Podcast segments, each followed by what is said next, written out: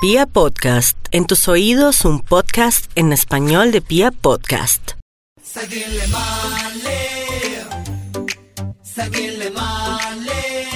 Buenas tardes, noches o días, bienvenidos. Este es un podcast nuevo de K-Pop Wave. ¿Cómo me les va? ¿Cómo me los trata la vida? ¿Cómo me los trata el día? ¿Cómo los trata la noche? ¿Están durmiendo mientras... No escuchan mientras de pronto van a dormir? ¿No se escuchan mientras van camino a la universidad? ¿No se escuchan mientras van camino al colegio de Julie? Yo no sé.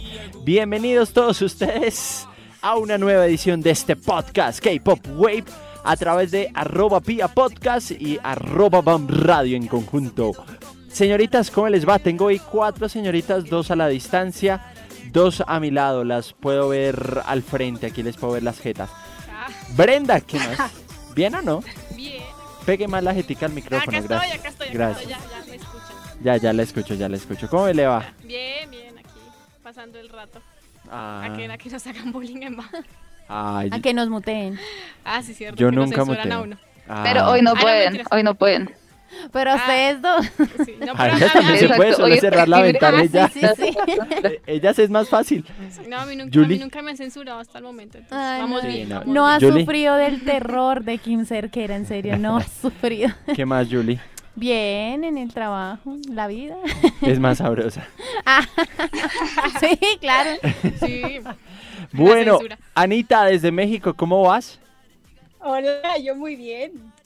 O sea, ese- bien, bien. Yo, dije- yo, yo, yo dije, se pasó el robótico de Julianita. Ah, Eh, Mike, ¿cómo vas? bien, dice que Bye. bien. Qué bien. Dice No, que va muy bien. no, totalmente bien. Perdón. no. Sí, yo estoy bien. Ah, bueno, listo. Hoy vamos a hablar eh, en esta nueva edición de K-Pop Wave de la movida K-Pop en Colombia y Latinoamérica. Es momento de hablar de esto, damas y caballeros. Es momento de ponerle punto a esto y de hablar cómo son las cosas, de cómo es la movida del K-Pop acá en Colombia. Empezando por los fan clubs, empezando por los conciertos que se han intentado hacer y terminando por las comunidades que también forman parte de todo este mundillo del K-pop, como podríamos decirle. Así que arranquemos. A ver, Colombia, ¿cuántos conciertos de K-pop ha tenido? No le puedo decir México porque pues allá van todos. Sí, o sea, Allá pasan todos. Allá van todos, Como, Anita. no sé, como, le pongo como unos cuatro, como cuatro, sí. A ver, no, que se hayan hecho Mm. CN Blue, Es Sí. eh, Teen Tap, Teen Card. El de Card, Card pues el y- Card más reciente. Y Card. Y, Y Card, Cien y Blue. Card, y Card. Blue, Ah, y... Yukis, Yukis. Ah, Yukis, Yukis. también en 2013. Yukis. Ah, Yukis, no, entonces CN Blue no fue, sino Yukis, perdónenme. Sí, sí, sí, en 2013 eh, Yukis. Yukis, 2014 Teen Tap y 2018 Card. Card. 2018 Car. Sí, sí, Bueno, Sí, sí. ha sido una muy complejo eh, todo este cuento de traer artistas. Es una de las cosas que más ha afectado a la industria del K-pop para Colombia. Además que Colombia es un país bastante fuerte en lo que tiene que ver con artistas, cultura y demás. Y no solo hablo de K-pop, sino en general. Los colombianos somos un poco difíciles de conquistar a la hora de público musical. Claro ejemplo, Shawn Méndez que no viene aquí a Colombia.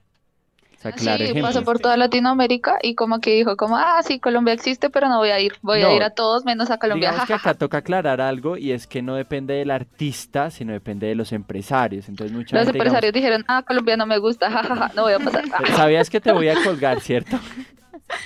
A ver, Ah. vamos a explicarle a la gente cómo es la movida rápida, digamos, de, de cualquier artista.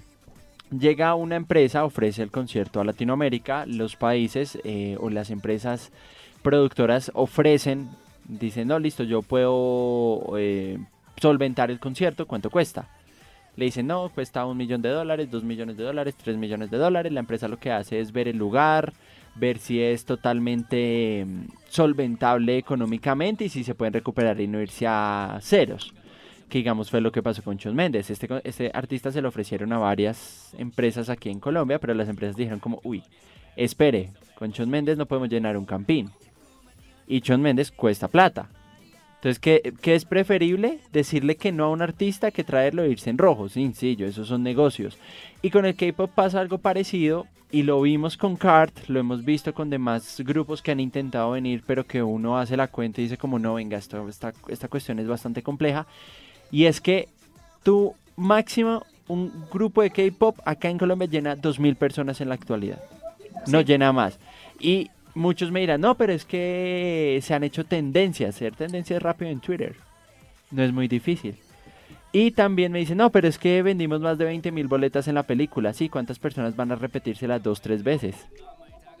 Bueno, dos veces, porque pues no, no No van a haber más no hubo más funciones, no hubo sí. más funciones, pero digamos que eso también pasa, ¿no? De esas 20.000 personas, siempre uno ha- hace el negocio de, del 10% de esas 20.000 personas posiblemente pueden ir a un concierto, que son 2.000.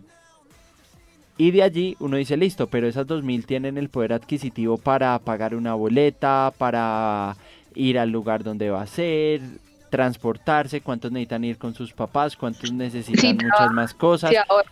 Exacto. Y es que también hay que tener en cuenta que, digamos, la mayoría de las personas que escuchan K-pop acá en Colombia son adolescentes. O sea, es gente de colegio, es Es- gente que. O está en la universidad. Exacto.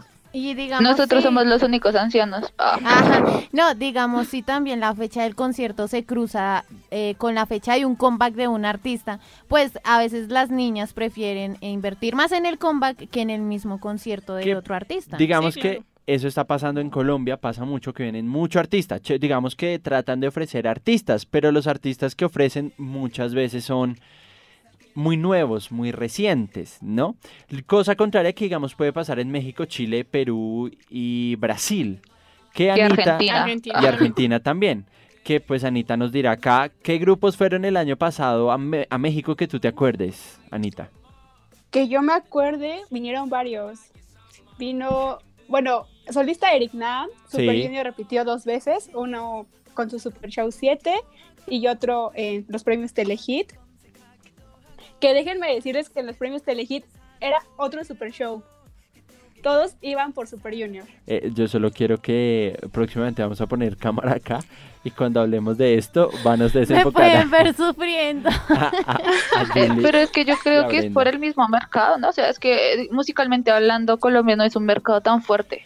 Y o también sea, digamos, la en cultura. ese, ese sentido, digamos, como que en, digamos, bueno, en lo que yo he visto en Chile y esas cosas, digamos, en México, el mercado es súper fuerte, igual en Brasil, o sea, Brasil es cosa de que tienen que hacer dos fechas por concierto en cada ciudad, porque a veces es muchísima la gente que asiste y, y pues se quedan como sin fechas y nada, entonces como que es tanta la gente que quiere asistir que les toca obligatoriamente abrir otra fecha. Y por primero porque Total. Brasil es muy grande.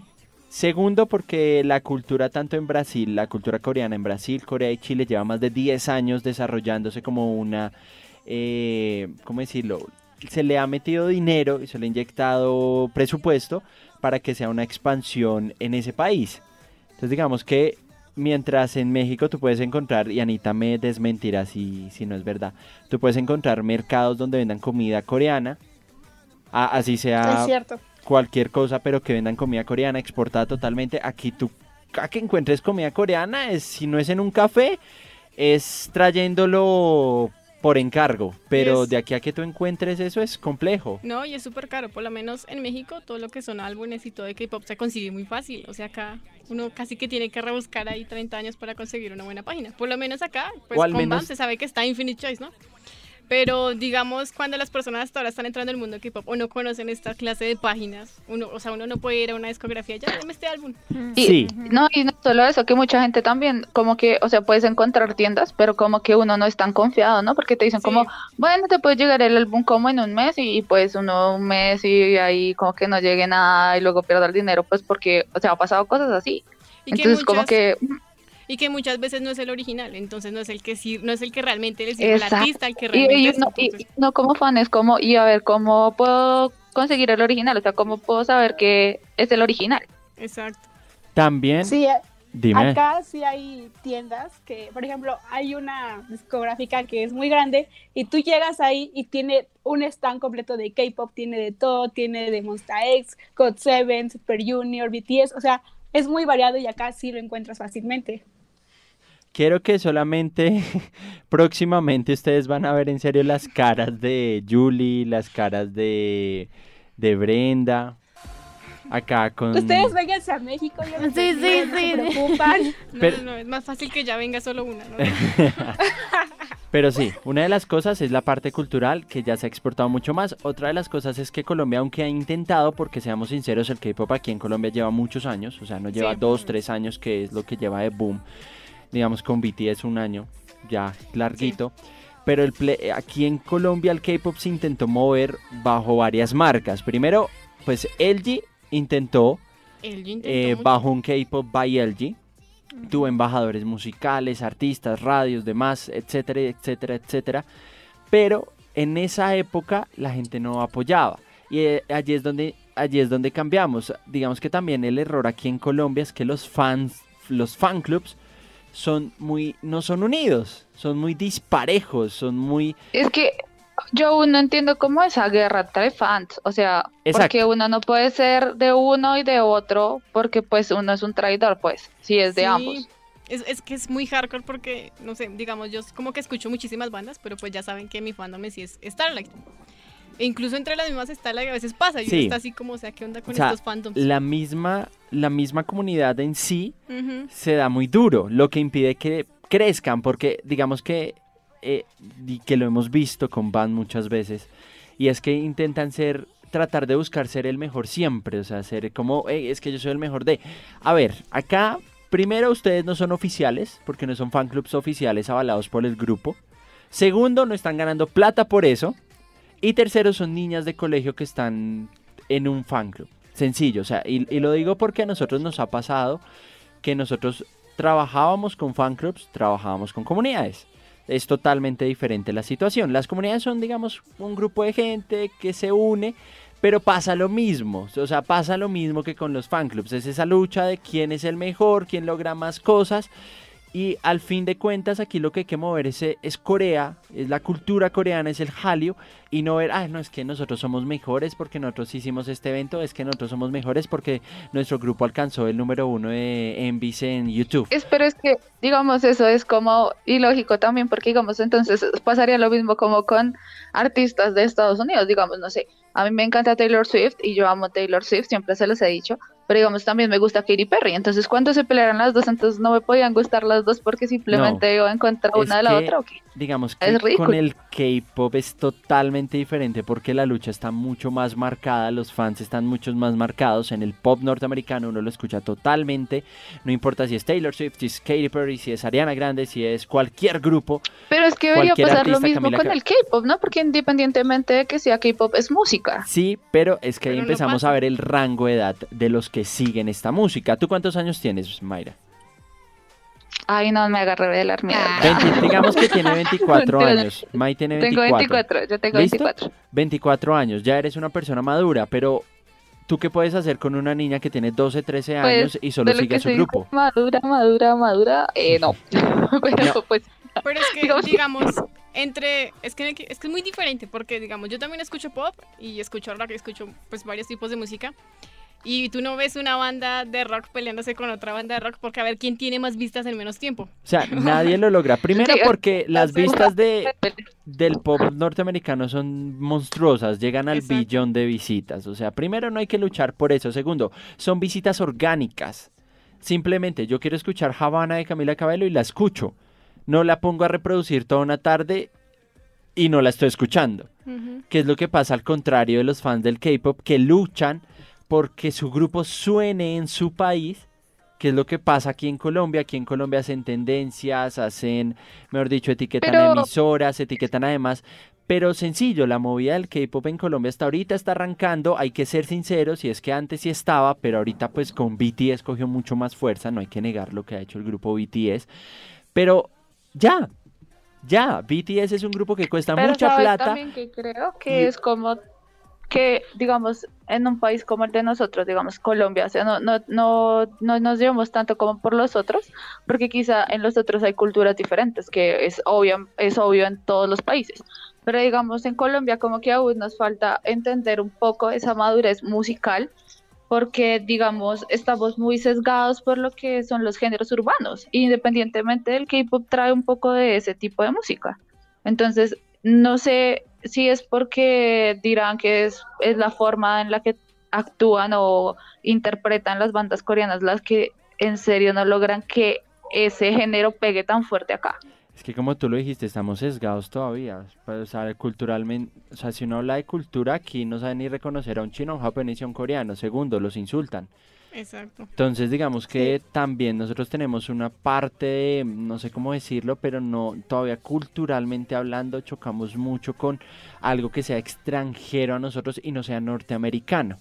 Eh, digamos, bueno, eh, pues, o sea, yo no escucho música pop, pero pues sí escucho muchísimo música asiática. Entonces, digamos, lo que tú decías de, ay, pero es que porque, eh, digamos, en el pop no son tan competitivos como lo son en el K-pop. Lo que pasa es que, como dice Juan, esta música, gracias a que Colombia está muy sesgada, es muy difícil que suene. Entonces, mm, digamos, este fan, o sea, en general el fandom del K-pop se vuelve competitivo a la hora de tratar de que la música de sus artistas suene, porque digamos, Selena Gómez saca un, bueno, una canción y no le van no le vas a estar peleando a los 40 para que la ponga porque pues la van a poner, porque pues ya pues o sea, es algo más genérico, ¿sí?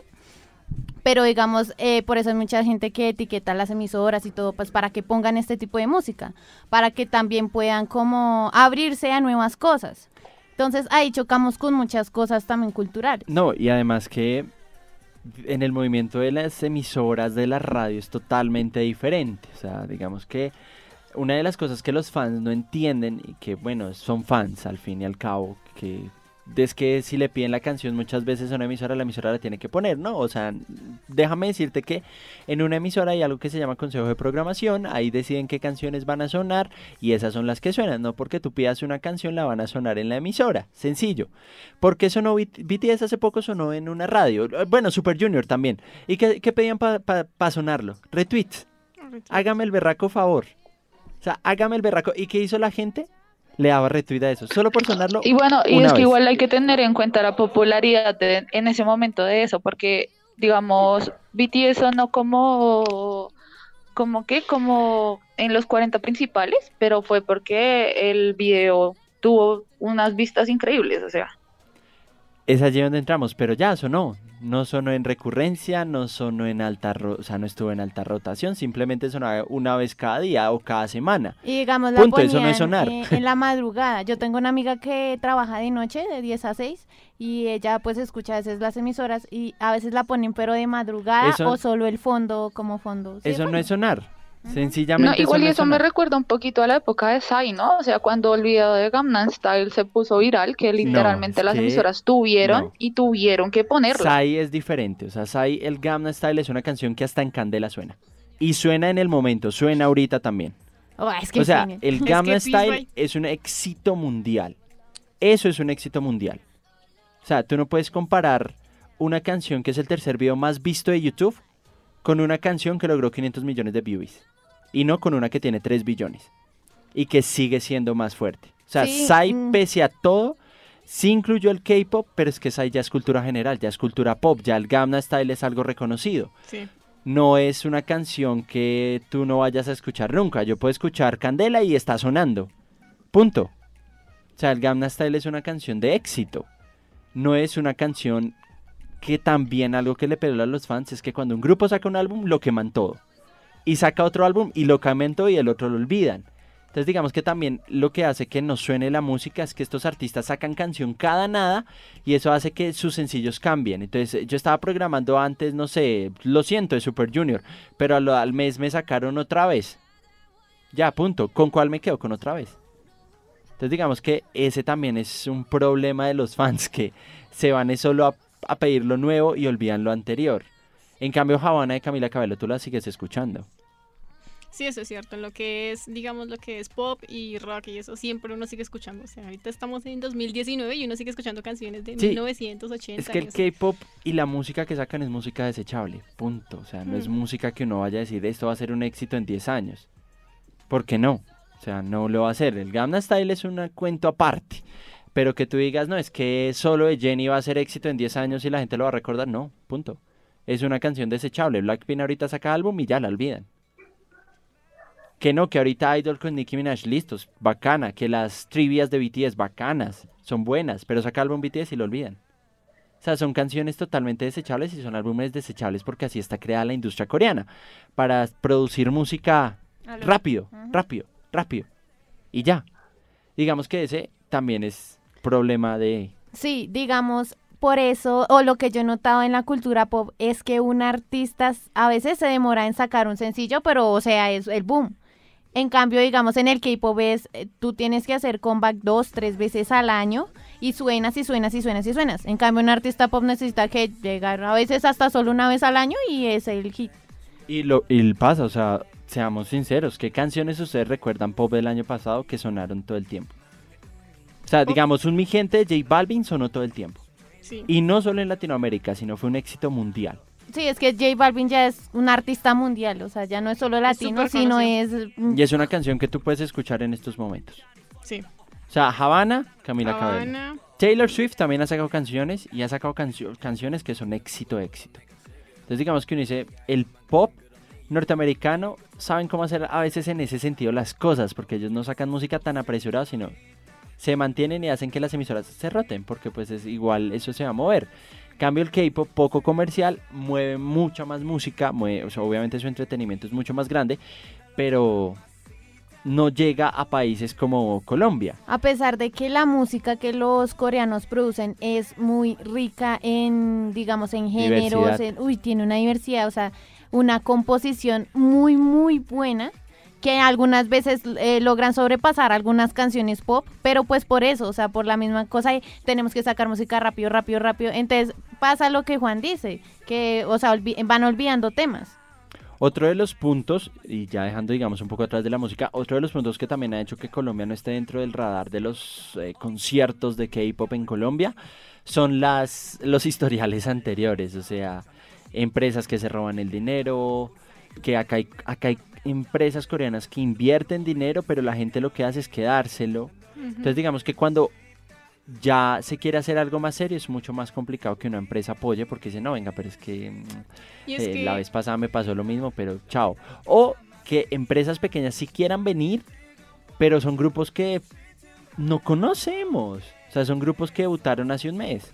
Y de por sí que eso en Colombia, o sea, no solamente pasa con el K-pop, sino pasa con todo. O sea, pasa incluso con artistas grandes, con empresas que van a invertir para artistas grandes de pop. Obviamente va a pasar con el K-pop. Entonces es difícil porque pues, bueno, obviamente acá el mercado casi no se conoce, hay empresas grandes. Y si se roban el dinero, digamos, con No. empresas súper conocidas, mucho, No, y- lo van a hacer con empresas pe- Y pequeñas. las empresas grandes, a mí me da risa porque hay muchas tuiteadas masivas y yo veo que etiquetan a Paramount, Cesa, etiquetan a Universal, que no sé por qué tiene que ir ahí. Etiquetan a. eh, ¿Cuál es la otra? Guam Radio. Ah, no, etiquetan a otra empresa que no me acuerdo el nombre. ah, eh, my, um, my Music. No, no, no, No, eso es no, una cuenta de Music no. Twitter, eso es una cuenta de Twitter. No sé No, cuál etiquetan a, mm, a estos los que van a traer ahorita, mm, bueno, hay como tres, cuatro empresas grandes aquí en. Colombia y las etiquetan.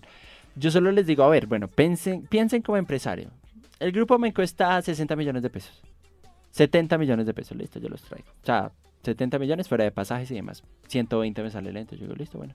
¿Cómo lo puedo recuperar? Llenando totalmente un Royal Center. Un Royal Center es de 3.000, 4.000 personas. Una nueva boleta de 100.000, 150 por más caro. La gente no va. No llena. Punto. O sea, digamos que uno tiene que ser consciente también. Es como llenar a un grupo nuevo en un chamorro. Le caben 6.000, 7.000 personas. O sea, y o sea, la cosa se, co- se, se pone más eh, complicado cuando no han estudiado el público y piensan que van a llenar 5.000, 6.000 personas solo simplemente por números. Y de eso ya hay experiencias, por lo menos lo que pasó con Ciel, Mm. que tanto que le dieron auge al concierto y eso y nadie fue, o sea, literalmente no se llenó, no pasó nada. ¿Y Es qué que- pasó? Yo creo que también los empresarios ahorita, muchos están eh, cogiendo o están mal acostumbrados o pensando que todos los grupos de K-pop llenan igual que un BTS y que tienen las fans igual que un BTS. Y no. O sea, es totalmente diferente y cada grupo tiene sus fans y cada grupo tiene, o sea, como decimos, hay una lucha, yo no sé, idiota entre fans, entonces si tú escuchas BTS, yo no voy al concierto de BTS, o sea, ¿por qué voy a ir? Entonces no es que, ah, es que como tú eres fan de K-pop debes apoyar, no, o sea, sencillo, o sea, si digamos a mí me gusta Blackpink, pero me van a traer a un grupo de niñas que debutó hace un mes, a las The Favorite, que sacaron la canción Ah, de Ah, Loca. favorite. O sea, tienen una canción, bueno, digamos un álbum de tres canciones y me las van a traer, yo no voy a pagar por eso. O sea, por más coreano que sea, por más que quiera impulsar, no lo hago. Porque eso no es impulsar, eso es tirarse del mercado, sencillo. Traten de generar mercado trayendo un grupo conocido, pero no otro. Y que además muchas veces es incómodo, porque por lo menos, digamos, yo he escuchado de casos de que llevan un grupo a un país y ni siquiera van al concierto fans de ese grupo, sino van otros fans y lo que hacen es literalmente echar arena a las, a las fans del grupo y ponen música de otros grupos y no dejan escuchar ni hacen nada y simplemente crean revuelo. Entonces como pues lleven y estudien bien el mercado para llevar algo, porque si se va a llenar y no van a dejar disfrutar a los que a los que van realmente a ver a la banda, si no van a dañar, o sea, no tiene sentido. Y un claro ejemplo de, de- de una empresa seria que no se mete en el K-pop, que no hace una empresa seria más bien, es Noix. Mm. ¿Qué está pasando con Noix?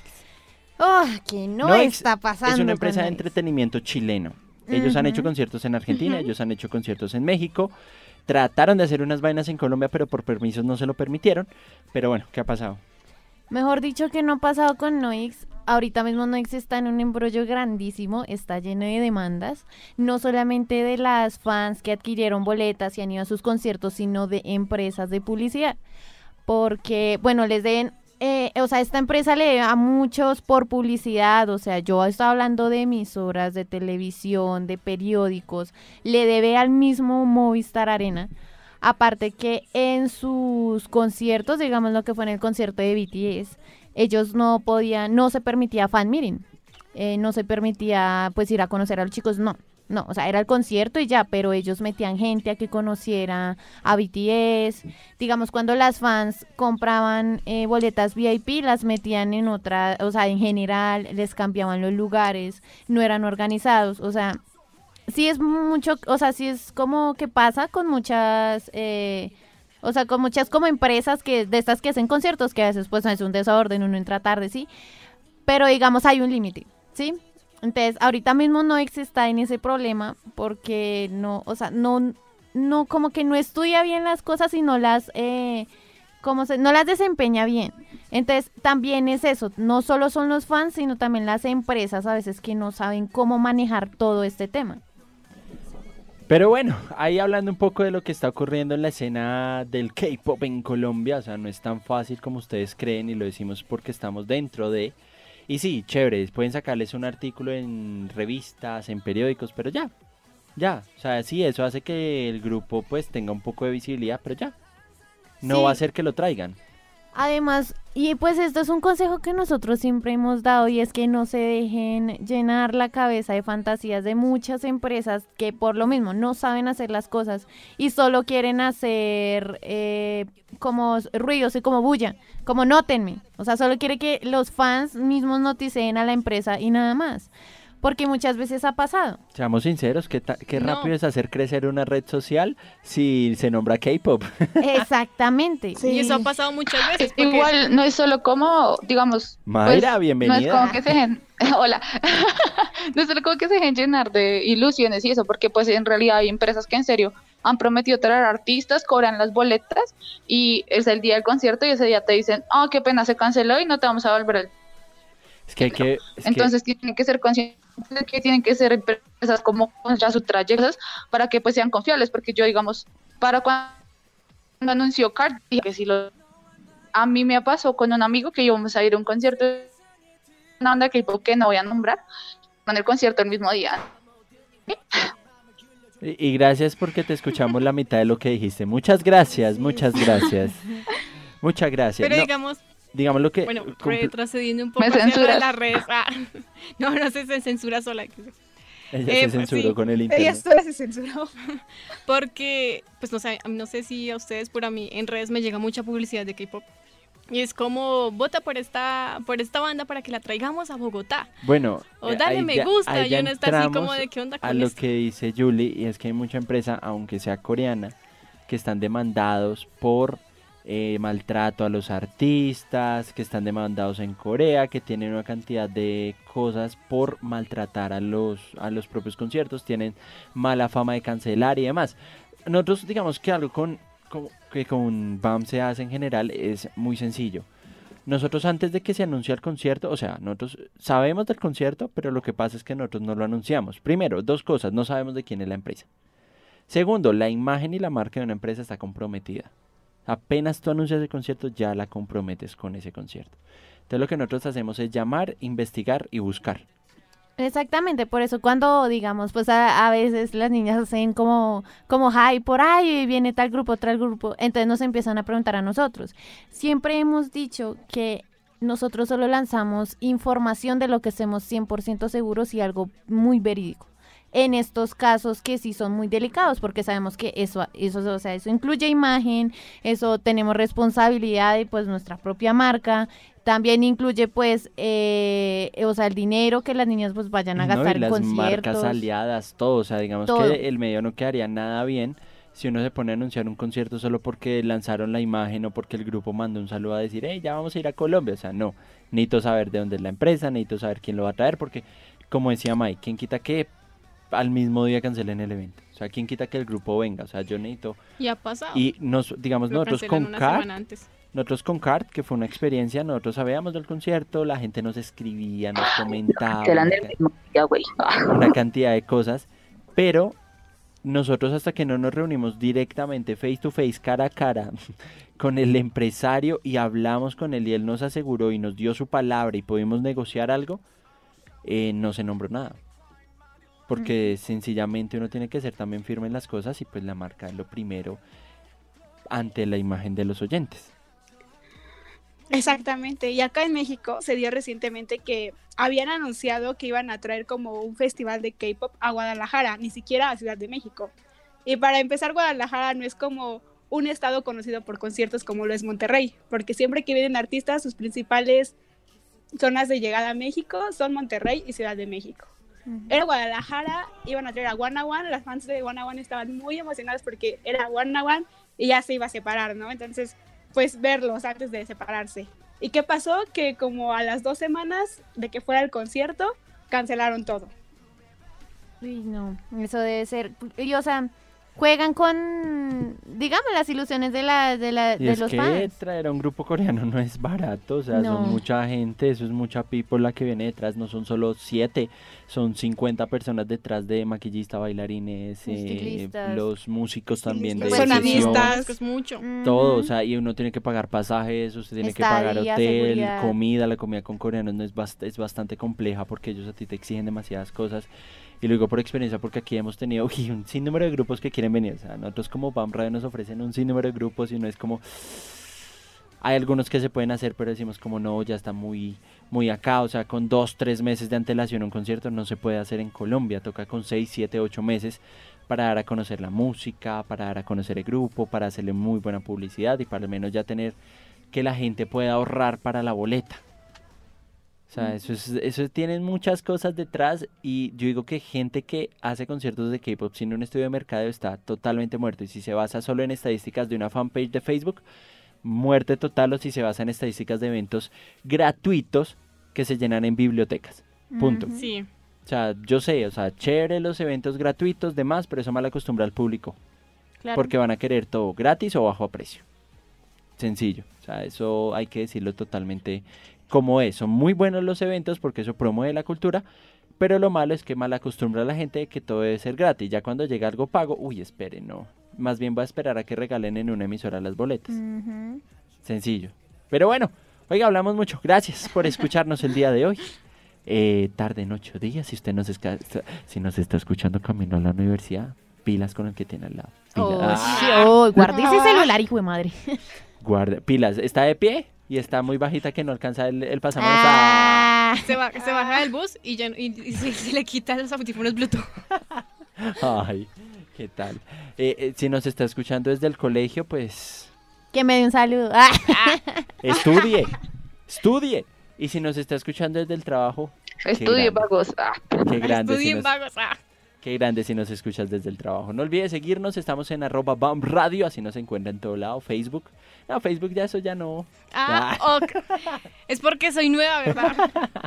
No, en Facebook, Instagram, BAM Radio Co y Twitter también ahí nos pueden seguir en arroba BAM Radio. Gracias, niñas. May, gracias, Mayra. Hablaste demasiado.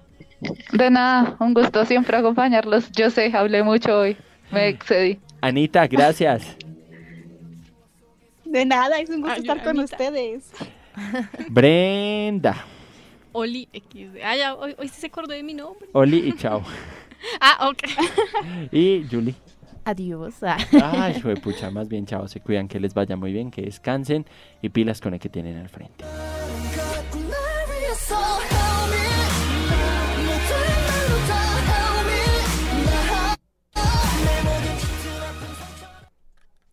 Severa cachetada que le